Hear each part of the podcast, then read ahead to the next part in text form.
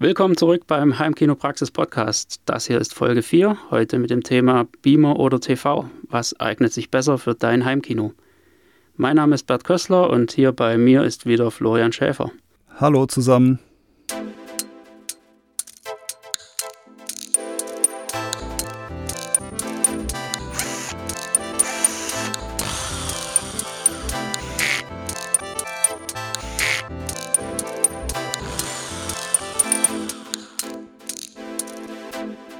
Heimkinopraxis Podcast.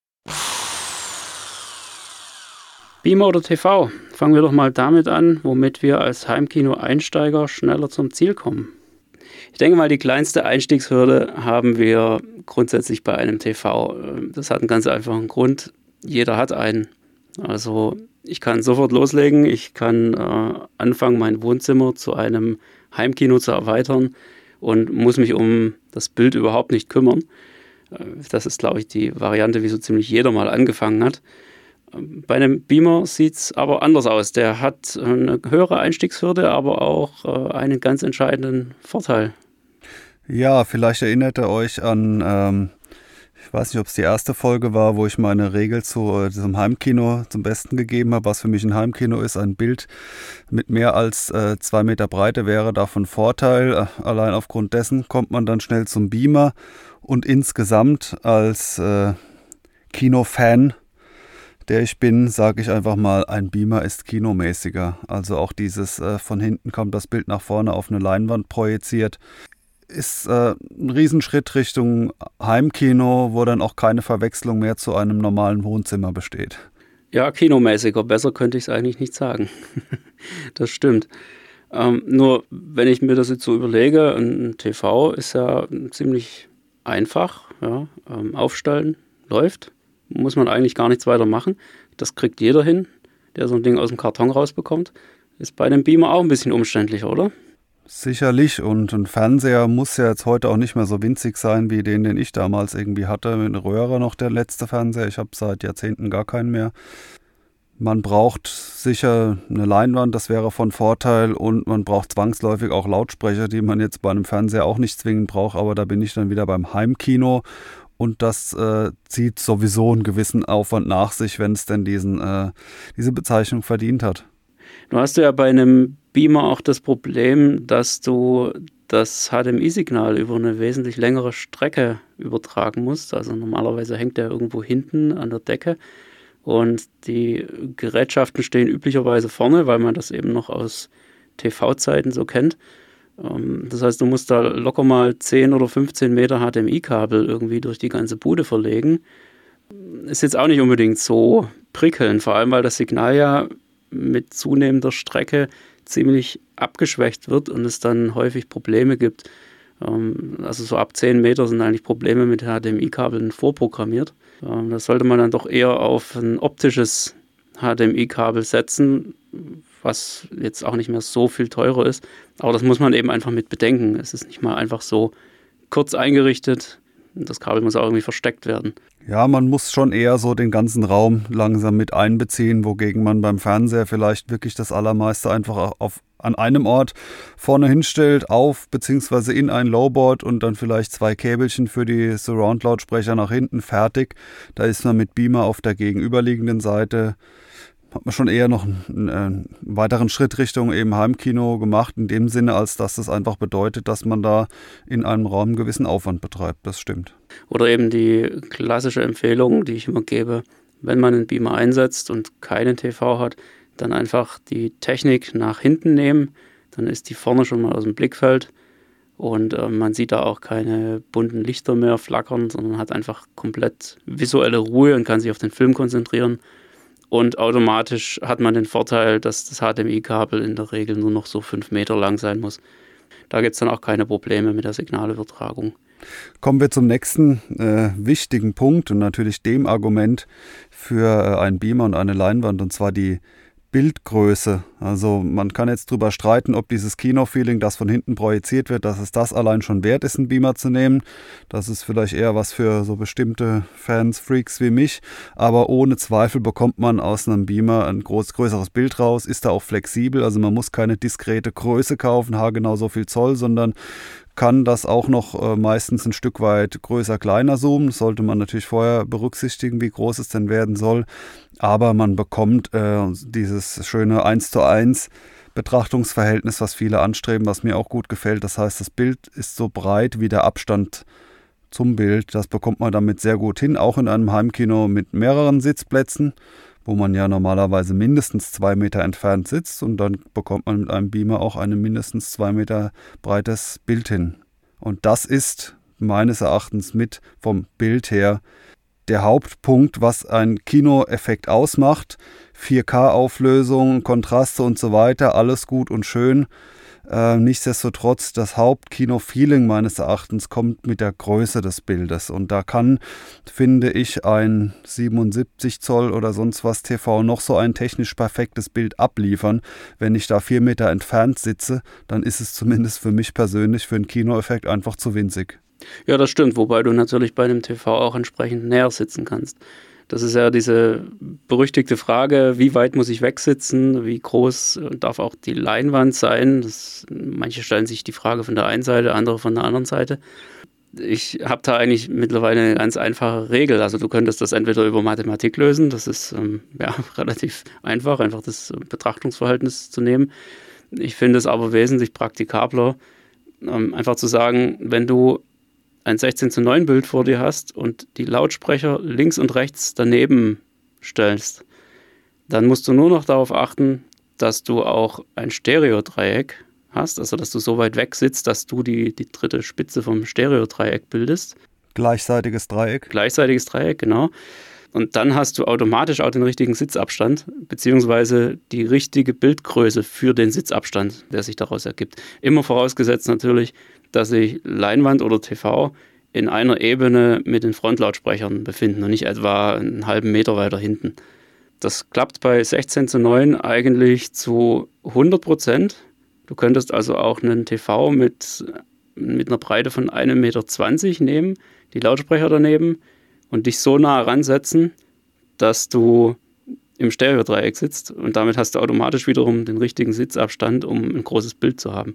Also für eine kleine Single-Wohnung, in der dieses Kino dann quasi eher eine Besenkammer ist, da wären dann diese ganzen Winkel perfekt erfüllt, aber da sehe ich dann auch eher so den, den Ein-Personen-Betrieb. Also äh, wenn dann die Lautsprecher äh, ja 1,50 Meter auseinander sind, von Hochtöner zu Hochtöner, und ich dann irgendwie äh, 1,30 Meter vom Bild wegsitze von meinem gigantisch großen Fernseher, dann hat man so von den Winkeln her denselben Effekt wie vielleicht mit einer drei Meter breiten Leinwand. Aber das, also ich glaube, der Normalfall ist, also so ziemlich jeder sitzt mindestens drei Meter von seinem Fernseher weg, egal wie groß der ist. Also ich kenne zumindest keinen, der irgendwie anderthalb Meter von seinem anderthalb Meter breiten Fernseher wegsitzt. Ja klar, das macht natürlich keiner in der Praxis. Das ist völlig normal. Wobei ich sagen muss, dass ich in meinem ersten, naja, eigentlich zweiten Heimkino ähm, vor meinem boah, was war denn das für eine Größe? Ja, 43 Zoll Sony Vega Flachröhren Fernseher oder sowas, ähm, auch nur ungefähr anderthalb Meter weg saß. Das ähm, war schon irgendwie komisch, aber das ging halt aus Platzgründen damals nicht anders. Aber es war okay. Es, jeder fängt mal so an. die beschriebene kleine Single-Wohnung. Ganz so. genau. Mein, so meine erste Wohnung mit dem ersten Heimkino, das war, glaube ich, 25 Quadratmeter, die ganze Wohnung, ähm, mit einem kleinen Bad und einer Dusche, da war auch die Waschmaschine drin und der Rest war ein Raum, also die Küchenzeile an einer Wand und dann habe ich äh, quasi die, so einen halben Meter Platz gehabt zum Kochen und dann stand da das äh, HiFi-Rack und äh, direkt an dieser Stelle zum Runterziehen war die Leinwand also das war ja schon so, so ein krasses All-in-One. Da kann man sich dann streiten, ob das ein Heim- oder Wohnzimmerkino ist, auf jeden Fall, oder ein Wohnklo. Äh, auf jeden Fall es, war es ziemliches All-in-One. Ja, sehr gemütlich auf jeden Fall, so will es sicher. Gut, aber keine Frage, Beamer macht das größte Bild und ein großes Bild ist nun mal einfach das ausschlaggebende Ding für ein Heimkino. Trotzdem ein ich sag mal 85 Zoll TV, die Dinger sind ja mittlerweile auch bezahlbar. Ähm, ist schon auch eine echte Nummer, wenn man davor steht, wenn so ein Ding an der Wand hängt. Keine Frage, ich denke, damit kann man schon auch eine ganze Zeit leben. Vor allem, wenn man einfach die anderen Vorteile von einem TV betrachtet. Und damit wären wir nämlich schon bei der Bildqualität. Ähm, ich denke mal, die ist bei einem TV nach wie vor nicht zu schlagen. Äh, vor allem, wenn man sich die Preise dazu eben ansieht. Würde ich zustimmen, also äh, genau mit den Preisen. Das heißt, äh, wenn man wirklich einen sehr hochwertigen TV möchte, mit richtigen Ansprüchen an Bildqualität dann und an entsprechender Größe, dann landet man sehr schnell bei 2000 Euro so in dem Bereich. Und einem OLED zum Beispiel bekommt da aber wirklich ein Hammerbild mit verdammt schwarzem Schwarz und krass hellem äh, Weiß- und HDR-Effekten und so weiter obendrauf. Bei einem Beamer bekomme ich auch ein sehr gutes Bild, allerdings muss da zumindest der Raum abgedunkelt sein und die äh, Wände und Decke dunkel, weil ansonsten wirkt sich das zu 100% auf den Schwarzwert auf. Also wenn dann ein Teil des äh, der Leinwand angestrahlt wird mit, mit einer hellen Fläche, dann reflektiert das der ganze Raum und der Schwarzwert geht entsprechend nach oben. Das heißt, abdunkeln bis zum geht nicht mehr ist angesagt. Dann wird es recht gut und dann finde ich auch, ist ein Beamer-Bild nicht unbedingt schlechter. Das hat zumindest andere Qualitäten und zwar finde ich es irgendwie teilweise angenehmer und natürlicher anzuschauen. Also es hat nicht so diesen krassen Helligkeits- und Farbe- und Schärfe-Effekt, der mit dem TV möglich ist, aber auch da vielleicht kann man es irgendwie als kinomäßiger beschreiben. Große, äh, weiche, natürliche Farben. Ähm, also man kann jetzt auch nicht sagen, dass ein Beamer in puncto Bildqualität zwangsläufig schlechter ist, aber um da halbwegs vernünftig zu werden, muss man bei einem Beamer ähm, den Raum abdunkeln. Ich habe da auch nach und nach angefangen, die letzten Jahrzehnte. Irgendwann habe ich mal die Rückwand schwarz gestrichen oder so und dann, dann die Seitenwände und dann oben. Also es kam immer noch eine Fläche dazu und analog dazu wurde dann immer das Bild besser. Ja, da kommen also einfach andere Faktoren mit rein, die mitverantwortlich sind für die Bildqualität, während ein TV eher für sich selbst einfach verantwortlich ist. Der, der steuert alles selbst und du hast keinen so extremen Nachteil, wenn der Raum insgesamt noch hell bleibt und das Ganze bei Tageslicht betrieben wird. Ja, kommen wir noch zu einem anderen Punkt, nämlich äh, das, was an Inhalten geboten wird. Ähm, mit Inhalte meine ich jetzt so die gängigen Dinge wie eben Netflix oder TV-Empfang. Keine Ahnung, wer heute noch TV schaut, aber soll es ja geben. Äh, bei einem Fernseher bist du da eigentlich echt gut aufgestellt, weil ich kenne kein aktuelles Gerät, das nicht die gängigen Apps für Netflix, YouTube und wie sie alle heißen, sowieso schon verbaut hätte. Ähm, das heißt, mit einem TV ist das eigentlich so eine All-in-One-Lösung. Ich habe alles drin, bis hin zum TV-Empfang. Normalerweise heute auch für Kabel und SAT. Ähm, da gibt es eigentlich auch keine so großartigen Unterschiede mehr, soweit ich weiß das ist eigentlich eine ganz gute Sache. Auch das ist jetzt beim Beamer leider oft ein bisschen ins Hintertreffen geraten. Ja, es gibt zwar so ein paar Beamer, die oder die dann eher zum Beispiel neuerdings Laser TV heißen, so eine bestimmte Kategorie, die auch den Anspruch haben, quasi einen Fernseher komplett zu ersetzen, inklusive der, der äh, TV-Empfänger und, und wie du sagtest, Netflix und Co. Allerdings die Heimkino-Beamer äh, allesamt nicht. Die sind eher wie ein PC-Monitor zu betrachten, also reines Anzeigegerät. Ich glaube, das hat auch was mit Steuerklassen zu tun, dass man eben importieren kann und keinen Fernseher importiert, sondern nur ein Anzeigegerät. Das mag zumindest, weiß ich jetzt nicht, ob es in Deutschland so ist, aber es gibt mit Sicherheit Länder, wo die Unterscheidung so ist, dass halt die weniger Funktionen dann weniger auch teilweise zu versteuern sind und man braucht da diese Zusatzgeräte. Der, der sinnvolle äh, Aufbau ist dann anders, weil äh, ein Beamer ist eben das reine Anzeigegerät im Heimkino, sprich Zuspieler äh, sind dann eben vor dem AV-Receiver oder vor dem Preamp und äh, beim Beamer kommt nur das Bild an, wogegen ein Fernseher ja eher schon äh, auch die, die, Quelle für Content teilweise ist und dann zum Beispiel nur noch an eine Soundbar oder an ein Soundsystem ähm, weitergegeben werden, nicht unbedingt mit einem AV-Receiver. Das ist die einfache Lösung, ja. Wobei ich sagen muss, dass ich ähm, im Heimkinobetrieb oder, mit, mit Heimkino als Hintergrund der ganzen Anschaffung trotzdem zu dieser Lösung über extra Geräte, über irgendwelche TV-Boxen oder sowas äh, raten würde, die man vor den AV-Receiver klemmt und auch da nur den TV als ähm, reines Bildausgabegerät nutzt.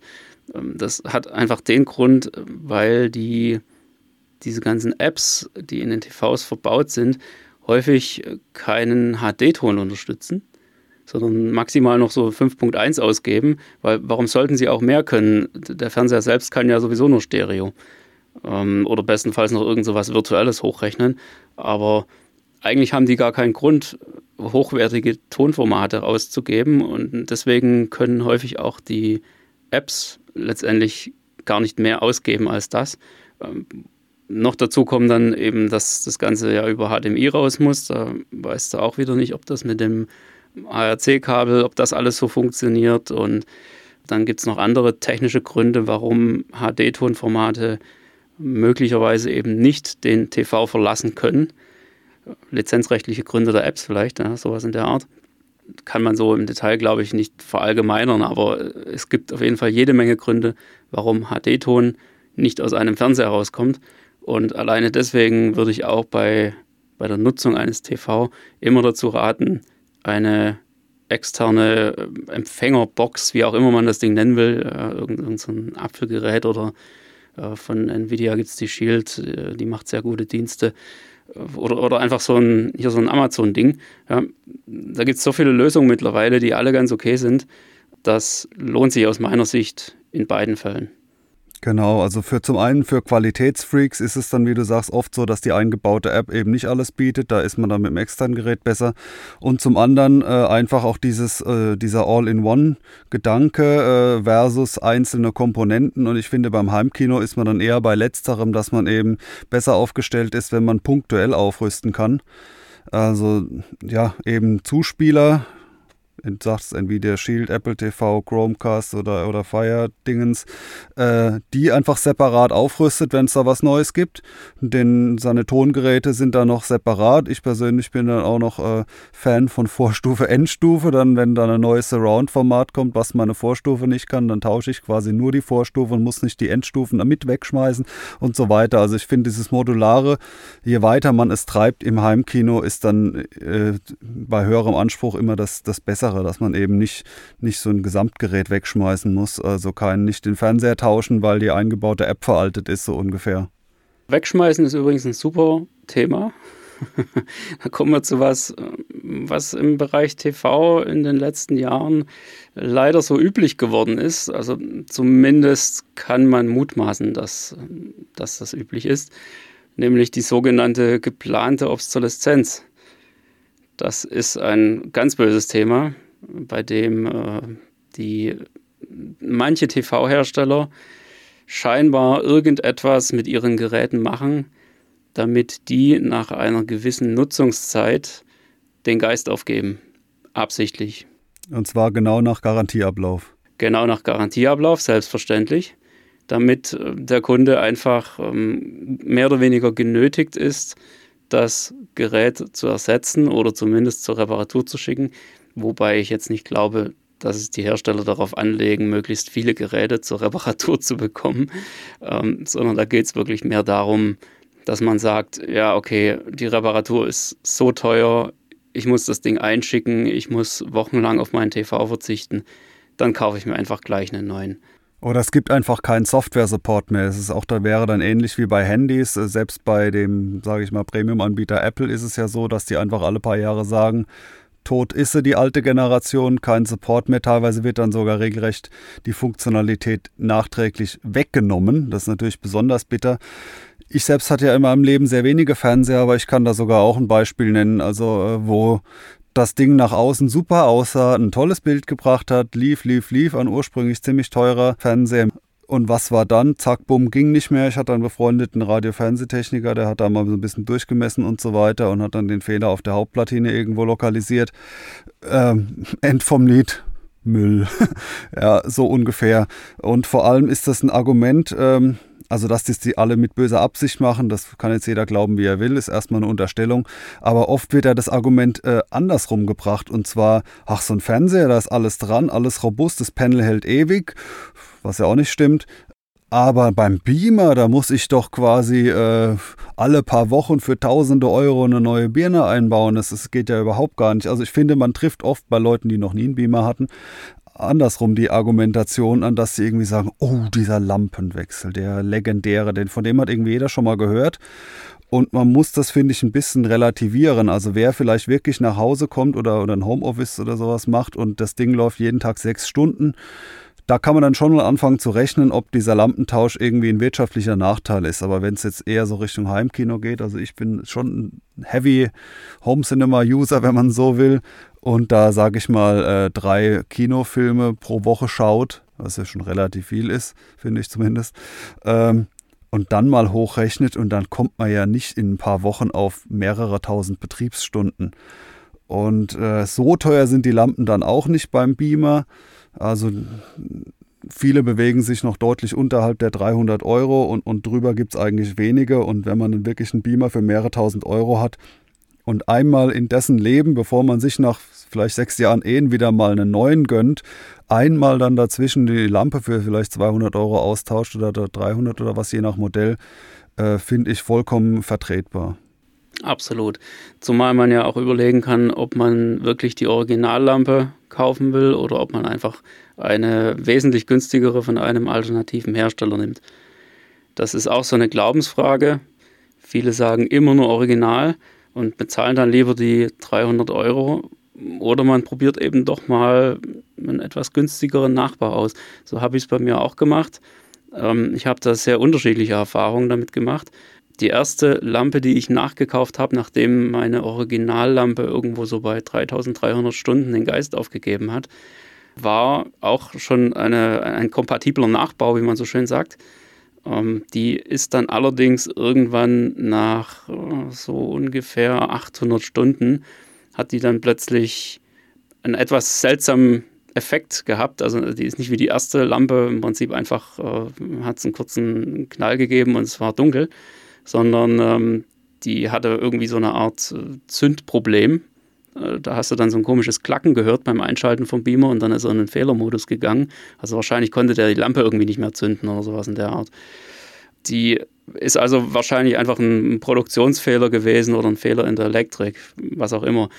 Ich habe dann allerdings jetzt einfach noch einen Versuch gewagt und habe nochmal vom gleichen Hersteller, vom gleichen Anbieter so eine Lampe geholt und die läuft mittlerweile seit deutlich über 1000 Stunden ohne Probleme. Also da gibt es wahrscheinlich auch Montagsmodelle.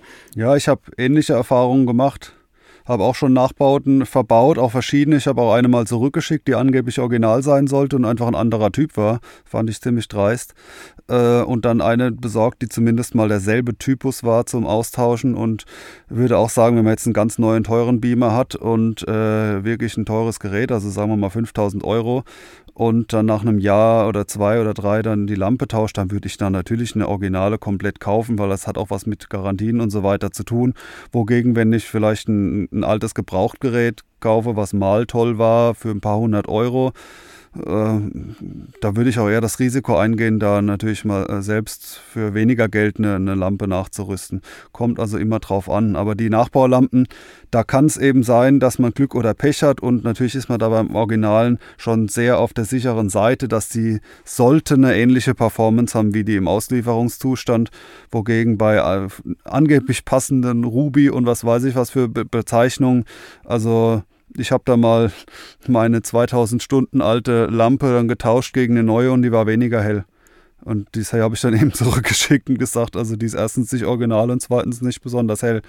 Äh, und jetzt bin ich eher, weil meine Leinwand relativ groß ist, also 3,40 Meter breit, äh, an dem Punkt, wo ich sage, ich fahre hier immer natürlich hohen Lampenmodus, hole so viel Licht raus wie geht und ich tausche die Lampe nach 1000 Stunden dann hält die vielleicht auch noch 2000 länger, ist mir aber wurscht, weil so teuer ist es nicht. Ich habe jetzt einen älteren gebrauchten Beamer, der wird wahrscheinlich demnächst auch mal abgegradet, aber bei dem äh, kostet dann diese äh, ähm, Ersatzlampe, gleicher Typ, aber im Prinzip nicht die, die offizielle Lösung, 100 Euro und das kann man auch mal alle ein, zwei Jahre investieren und dann hat man eben wieder vollen Wumms, äh, was die Bildhelligkeit angeht. Also eigentlich kein Nachteil von einem Beamer an sich. Und sind wir mal ganz ehrlich, bei einem TV fällt dann eben nach zwei Jahren mal die Hintergrundbeleuchtung aus, dann hast du ja im Grunde genau das gleiche Problem. Möglicherweise noch viel schlimmer, weil du es ja nicht mal selbst wechseln kannst. Und Panelalterung und so weiter sind ja auch Faktoren, die es gibt. Also es macht ja erstmal nur vordergründig den Anschein, als wäre ein Fernseher keinem Verschleiß unterlegen. Kommen wir zu dem Punkt Tonqualität. Ist vielleicht erstmal seltsam was hat ein Beamer für Tonqualitäten oder Fernseher, wo man ja den Lautsprecher wahrscheinlich nicht nutzt. Äh, und zwar, wenn man im Heimkino einen wirklich guten Sound erreichen will, dann bringen natürlich beide Arten gewisse Einschränkungen mit sich. Äh, ein Beamer hat erstmal die Einschränkung, dass er ein Lüftergeräusch mitbringt. Äh, ich hatte da zwischenzeitlich mal, ist auch in einem Artikel beschrieben, können wir verlinken, eine Hashbox gebaut. Also, dass der in einer extra Schallschutzbox eingebaut ist, die natürlich belüftet ist und vorne noch ein entsprechend entspiegeltes Glas hat, etc. Dass man also dieses Lüftergeräusch vom Beamer quasi komplett eliminieren kann, ist sehr nett, weil dann kann man auch einen hohen Lampenmodus fahren und hat trotzdem seine Ruhe. Aber erstmal, wenn man das nicht macht, ist es für einen Beamer natürlich ein Nachteil, äh, dass der überhaupt so ein Geräusch mit sich bringt, was ein Fernseher nicht tut. Aber wenn es ein hochwertiges Heimkino wird, bringt ein Fernseher Sound Nachteile. Und zwar kann man da keine schalltransparente, akustisch transparente äh, oder kurz vorm AT-Leinwand installieren, hinter der man äh, bei einem Beamer-Heimkino Lautsprecher verstecken kann. Also vor allem in erster Linie der Center-Lautsprecher kann man auch einen schönen Artikel verlinken, den ich zufälligerweise selber geschrieben habe. Äh, dürft ihr auch eure Meinung zu hinterlassen. Ähm, dass natürlich das ein Effekt ist, der auch im Echtkino so maßgeblich dazu beiträgt, zu einem anderen Film gucken, dass die Leinwand spricht. Also es kommt nicht von oben drüber unten drunter der Ton, sondern mitten aus dem Bild und das ist einfach psychoakustisch auch wahrnehmbar. Das ist dann auf jedem Platz, äh, Sitzplatz kommt der Ton aus der richtigen Ecke. Ist allerdings beim Fernseher ja auch nicht so wichtig, weil ein Fernseher ist in der Regel kleiner. Also wenn ich dort äh, den Center drunter lege, dann ist er nicht mehr so weit von der Mitte weg, aber bei einer großen Leinwand kann ich es einfach in die Mitte packen. Und wenn man wirklich dann äh, etwas weiter in die Extreme geht mit dem Kinosound, Heimkinosound, dann kann man auch noch weitere Lautsprecher hinter der Leinwand verstecken, zum Beispiel Subwoofer. Und man kann die ganze Leinwandfläche, die noch frei ist, als Absorber nutzen, indem der Rest hinten dran mit Absorbermaterial vollgestopft ist. Wogegen ein riesiger TV, 85 Zoll oder sowas, der ist ein Spiegel, was auch den Klang angeht. Also hat man an der Stelle, wo man typischerweise einen besonders trockenen Ton haben will, nicht nur keinen Center, sondern auch noch eine harte äh, Schallreflexionsfläche. Eine Glasscheibe mehr zwischen vielen Glasscheiben, wie sie heute in Wohnzimmern anzufinden sind. Ja, und einen letzten Punkt haben wir noch bei Beamern, ähm, nämlich die gewissen Unterschiede oder die kleinen hausgemachten Probleme, die durch die Technologien entstehen. Ähm, also ganz bekanntes ist ja bei DLP-Beamern der Regenbogeneffekt, für den der eine oder andere mehr oder weniger anfällig ist. Letztendlich ist aber jeder Beamer auf seine Art irgendwie ein bisschen problembehaftet, einfach weil die Technologie wesentlich komplexer ist als bei einem klassischen TV-Bildschirm. Ja, ich hatte da auch schon eigentlich, ich habe alle Technologien durch, was das angeht. Also der erste war Röhre, der ist sicher jetzt eher nicht mehr so relevant, der hat aber definitiv auch Nachteile gehabt. Ähm, ja, dann, dann gibt es eine LCD-Technik, die hat dieses Fliegengittermuster, was sichtbar ist und auch nicht so die sattesten Farben und besten Schwarzwerte. DLP hat wiederum äh, recht guten Schwarzwert und auch Farben und ist vielleicht auch recht äh, hell und bietet an sich ein passables Bild, aber eben einen Regenbogeneffekt. Es gibt allerdings Unterkategorien von DLP, die das dann auch nicht mehr haben oder nicht mehr so stark. Äh, dann gibt es im Prinzip die höherwertige Kategorie, sind dann die verschiedenen äh, 3-Chip Chip-Geräte, wo die Grundfarben separat zugespielt werden. Zum Beispiel hat da jeder Hersteller seine eigenen Fachnamen.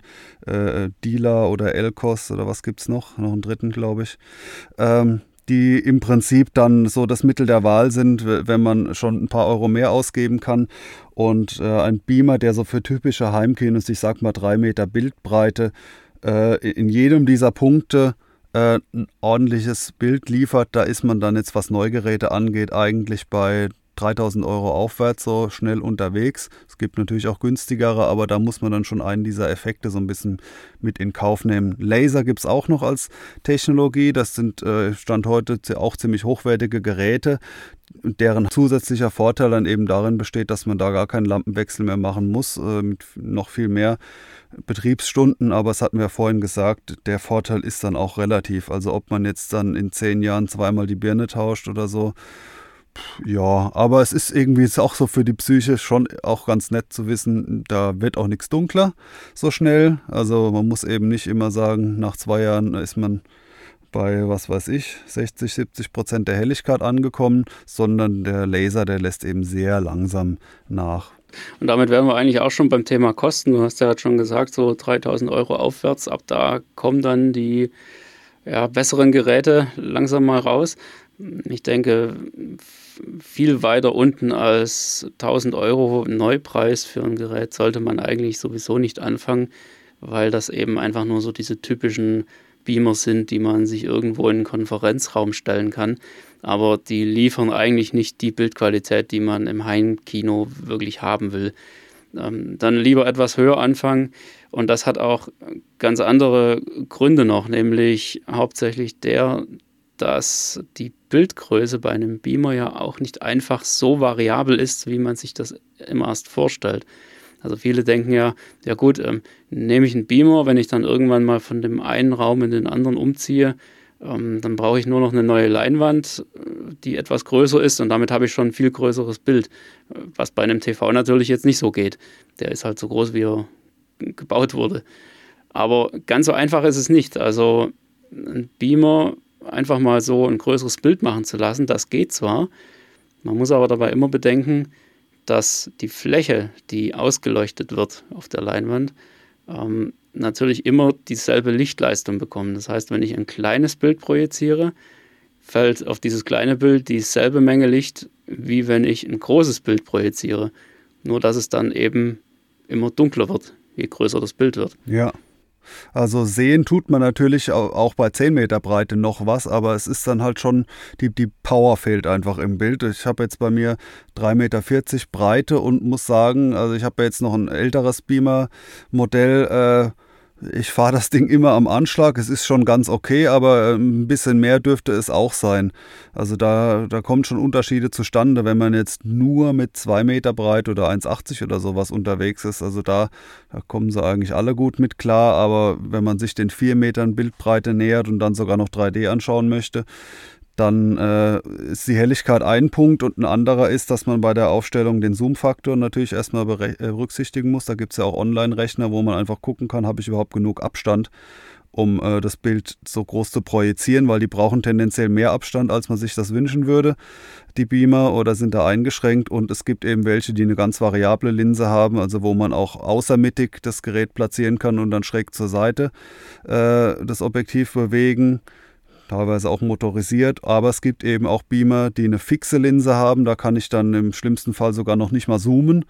Äh, oder ich kann zoomen und natürlich auch fokussieren, aber es muss haargenau mittig sein und das kann ja sein, dass es im konkreten Raum gar nicht geht. Also da muss man einfach vorher schon ein bisschen durchrechnen, wo soll der Beamer hin und wo soll er welches Bild projizieren, damit man sich an der Stelle schon nicht den, das falsche Gerät kauft. Mein erster Beamer war an der Stelle auch ein Fehlkauf. Das war der Röhrenprojektor, ich nannte es schon. Da habe ich dann, nachdem ich den endlich mit nach x Stunden eingestellt hatte, der hat nämlich so circa 50, 50 Einstellräder für, für RGB, alles separat, 1000 Dreher, Konvergenz einstellen. Und da habe ich dann mit ein bisschen Trigonometrie, Satz des Pythagoras, äh, irgendwann mir hergeleitet, dass ich niemals hinbekommen werde, die Bilder übereinander zu legen, weil dieser Röhrenprojektor für größere Räume gemacht ist. Meine Mini-Furzwohnung war einfach damals zu klein und äh, ich hatte dann zwei Zentimeter Versatz von den Farben. Das war also ein kurzes Intermezzo des Röhrenprojektors und dann kam der nächste. Ja, die Zeiten sind zum Glück vorbei. Ja, und dem gegenüber steht natürlich jetzt wieder ein TV mit vielleicht 85 Zoll, so ziemlich das größte, was es aktuell bezahlbar gibt, die man im Moment so ab 1500 Euro bekommt und die Preise werden wahrscheinlich noch weiter sinken irgendwann. Und irgendwann kommen bestimmt auch wieder größere Geräte und letztendlich ja, ist das bis zu dieser Größe eben doch die günstigere Alternative, gerade im Hinblick auf die Bildqualität, die man damit von vornherein erreicht, ohne irgendwelchen Zusatzaufwand betreiben zu müssen. Ich denke, ganz interessant wird es dann auch noch, wenn diese größeren äh, selbstleuchtenden Panels irgendwann mal noch kommen. Da passiert da schon einiges im Moment. Also die ersten Kinos sind schon ausgestattet mit sowas. Ähm, selbstleuchtendes Wall, ja. Bild, genau, The Wall, was wirklich ein extremer Vorteil in Sachen Helligkeit ist. bis das zu Hause irgendwann mal möglich ist und ähm, auch entsprechend bezahlbar wird, das wird sicherlich noch eine Weile dauern, aber ich denke, da kommt dann irgendwann die nächste Generation von Technologien um die Ecke. Und auch die haben dann erstmal den Nachteil, dass sie eben da eine eher reflektierende Fläche, was den Ton angeht, äh, hinstellen und dieses Center in der Bildmitte nicht geht. Also das hat dann wieder alles seinen Preis. Krass hell ist natürlich schon mal ein cooler Effekt, so ein regelrechter Schockeffekt fürs Auge, dass man da auf einmal da die Netzhaut weggebrannt bekommt, kann ja auch ganz cool sein. Aber akustisch ist einfach vorne die Leinwand eine riesige Fläche und die kann man optimal nutzen, wenn es eben eine Leinwand ist. Gut, dann äh, kommen wir zur alles entscheidenden Frage, ab wann lohnt sich eigentlich ein Beamer?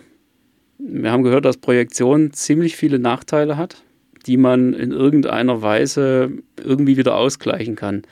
Ja, also man muss das Lüftergeräusch irgendwie beseitigen. Also man muss es nicht, aber es wäre schön, wenn man es könnte, indem man eben eine Hashbox baut oder den Beamer in einen Technikraum auslagert. Ähm, man muss den Nachteil des Lampenwechsels in Kauf nehmen. Okay, das ist mal so. Dann äh, braucht man natürlich eine Leinwand und hat deswegen höhere Anschaffungskosten. Was würdest du sagen, ab welchem Punkt lohnt es sich denn wirklich einen Beamer anzuschaffen? Ist das schon was fürs Wohnzimmer? Also ich würde sagen, es ist schon auch so eine äh, emotionale Sache irgendwo. Also wie wir beleuchtet haben, bringt natürlich ein Beamer Komplexität rein. Man braucht ein paar Sachen mehr, dass es überhaupt zum Laufen bekommt und deswegen geht es dann eher Richtung separater äh, Kinoraum oder wenn man jetzt nicht täglich damit ganz viel Fernsehen schauen will, im Hellen oder sowas.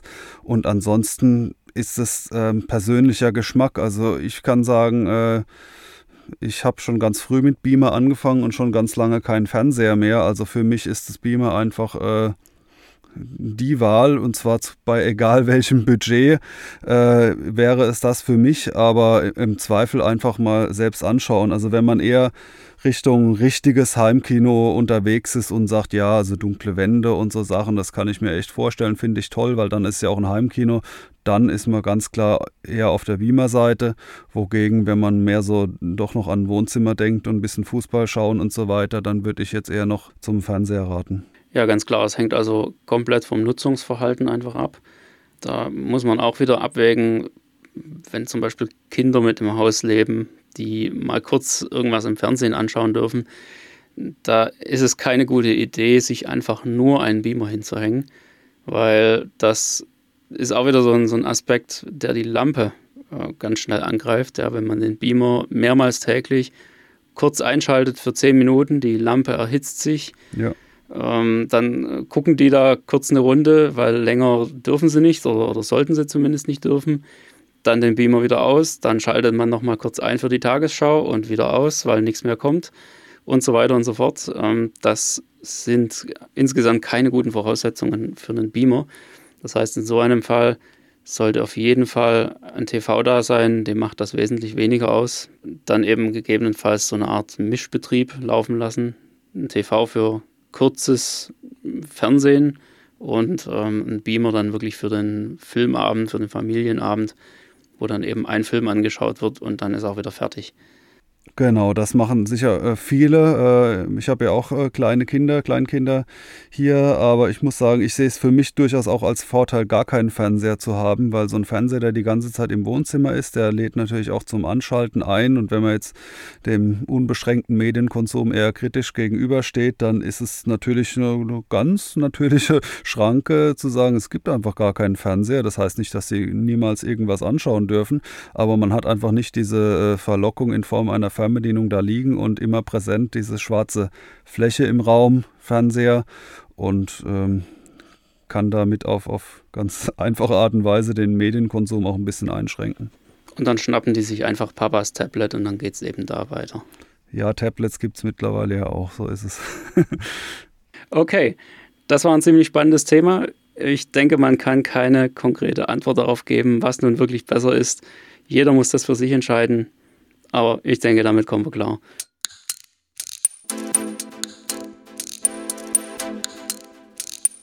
Der Heimkinopraxis Filmtipp.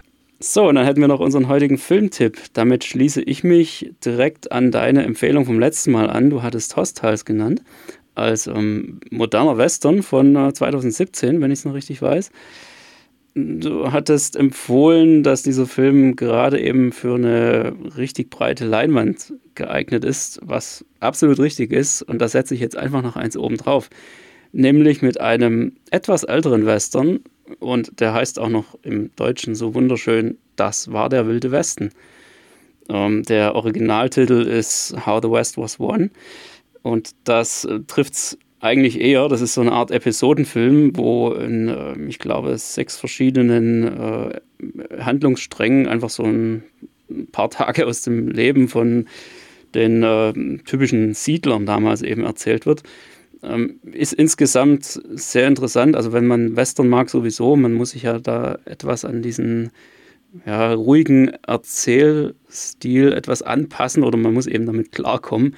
Ich weiß, das fällt heutigen Generationen nicht unbedingt leicht, die von Actionfilmen verwöhnt sind oder verballert, kann man vielleicht auch sagen. Ähm, auf jeden Fall sehr interessant an diesem Film, das war der Wilde Westen, das Aufnahmeverfahren, mit dem der hergestellt worden ist. Und zwar ist da ein spezielles Cinerama-Verfahren angewendet worden, ähm, bei dem mit drei Kameras gefilmt wurde und im Kino auch drei Projektoren auf eine riesige Panoramaleinwand gestrahlt haben. Und da sind eben diese Bilder äh, von den verschiedenen Kameras wieder zu einem riesigen Bild zusammengesetzt worden. Das war also dann wirklich so eine Art, ja, fast schon 180 Grad Rundumbild, was man da gesehen hat, was wirklich zu einem extremen Panorama geführt hat. Und die haben das natürlich nicht einfach nur so zum Spaß gemacht, sondern die haben dann auch entsprechende Effekte in diesem Film produziert, die genau auf dieses Format ausgelegt waren. Da gibt es zum Beispiel sehr äh, legendäre Szenen, wie da eben so die Indianer angreifen und, und die Kamera fährt da praktisch hinter so einem äh, kompletten angreifenden Indianerstamm her, die da gerade auf ihren Pferden so durch die Prärie reiten, alle nebeneinander. Ähm, das ist ein, ein Wahnsinnsbild. Und ich empfehle das vor allem deshalb, weil es zum einen eben ein eher kurzweiliger und interessanter Western ist, auch wenn da, glaube ich, irgendwie so drei Stunden oder sowas geht. Nein, nicht ganz, es sind äh, deutlich über zwei Stunden aber. Und der ist auf Blu-ray in zwei unterschiedlichen Formaten vorhanden. Und das eine ist eben ein äh, Format, das jetzt auf typische Bildschirme von heute einigermaßen angepasst ist. Also es ist noch ein deutliches Breitbildformat, aber es ist ein normales rechteckiges Bild. Die zweite Version davon ist ein äh, etwas außergewöhnliches Format und zwar mit so einer extremen Kissenverzerrung. Also das ist praktisch äh, oben und unten eingedrückt beziehungsweise läuft an den Seiten auseinander. Es nutzt also das komplette 16 zu 9 Panel, was wir zur Verfügung haben heutzutage und, und läuft dann oben und unten wie so ein Kissen äh, rein und erzeugt dadurch eine Blickwirkung, die tatsächlich äh, vermuten lässt, dass man vor so einer riesigen Panoramaleinwand sitzen würde. Das ist im ersten Moment total ungewöhnlich, aber so spätestens nach einer Stunde hat man sich so dermaßen dran gewöhnt, dass man sich wirklich überlegen könnte, ob das nicht cool wäre, wenn mehr Filme so produziert werden würden. Also ich fand es ziemlich interessant und sollte man sich auf jeden Fall mal angetan haben. Habe ich in der Form auch noch nie gesehen. Ich habe ja selbst auch nur eine Curved-Leinwand, die zumindest etwas gekrümmt ist und finde den Effekt toll, aber es hört sich so ein bisschen wie eine Steigerung davon an. Interessant, ja. Ich, äh, Ellie Wallach spielt da unter anderem auch mit. Es ist so, wer sich an The Good, The Bad and The Ugly zum Beispiel, zwei glorreicher Lunken erinnert, das ist dieser äh, Ugly, wenn man so will. Es ist, äh, ich, ich, glaube, ich hoffe, ich sage jetzt nichts Falsches, der, der, lebt auch noch, wenn, dann müsste er aber recht alt sein. Äh, und das ist auch einer so mit einem Gesicht, äh, ja, das bleibt in Erinnerung, würde ich sagen. Ähm, Nee, ich sehe gerade, er lebt leider nicht mehr. 2014 ist er gestorben. Ich habe mal eben nachgeschaut. Aber ist auf jeden Fall allein äh, das äh, Auftauchen von dieser Person finde ich immer schon ein Highlight. Ja, absolut. Ich denke, der bekannteste in, der, in dem Cast von diesem Film ist wahrscheinlich Henry Fonda. Ich denke, das ja, ist so ein Name, der ja. sagt einem nur noch einigermaßen was. Auch so ein der Rest ist für ja. unsere heutigen Verhältnisse ziemlich unbekannt, muss man ganz klar sagen. Genau. Wobei wir, also in so kleinen Nebenrollen tauchen da schon noch so ein paar Leute auf. Ähm, John Wayne hat man schon mal gehört, ne? ja, also, wir wollen jetzt nicht, nicht in einer Tour tausende Western vorstellen, da könnten wir jetzt einige mitfüllen, hätte ich noch ein paar in petto. Stagecoach zum Beispiel mit John Wayne und so weiter. Äh, aber das ist ja dann auch wirklich. Ich, ich würde sagen, die John Wayne-Filme das ist eher was für Advanced Western-Fans. Entweder für ältere Herrschaften, die jetzt etwas älter als wir sind und damit tatsächlich noch ein Stück weit aufgewachsen sind. Aber ich glaube, ich wäre mit John Wayne wahrscheinlich kein Western-Fan geworden, weil das sind zumindest zum Teil wirklich diese Filme mit Cowboys gegen Indianer. Die Guten sind die Cowboys und die Indianer sind die Wilden und äh, bei mir waren die ersten Western so, ähm, spiel mir das Lied vom Tod und Sergio Leone und so weiter, die, diese ganzen Sachen mit irgendwie so coolen Gangstern, sag ich mal. Und das ganze Setting und so weiter hat mich dann fasziniert. Mittlerweile schaue ich mir auch gerne John Wayne an, weil es irgendwie so dass das ganze Bild abrundet, aber das sind dann doch eher so die Oldschool-Western. Genau, also versprochen, ab nächstem Mal keine Western-Tipps mehr. genau, nächstes Mal gibt es nur noch Science Fiction. okay, wir hoffen, die heutige Folge hat euch wieder gefallen. Bleibt dran und empfehlt uns weiter. Wir hören uns in Folge 5 wieder, dann mit dem Thema, was macht eigentlich ein gutes Heimkino aus? Bis dann.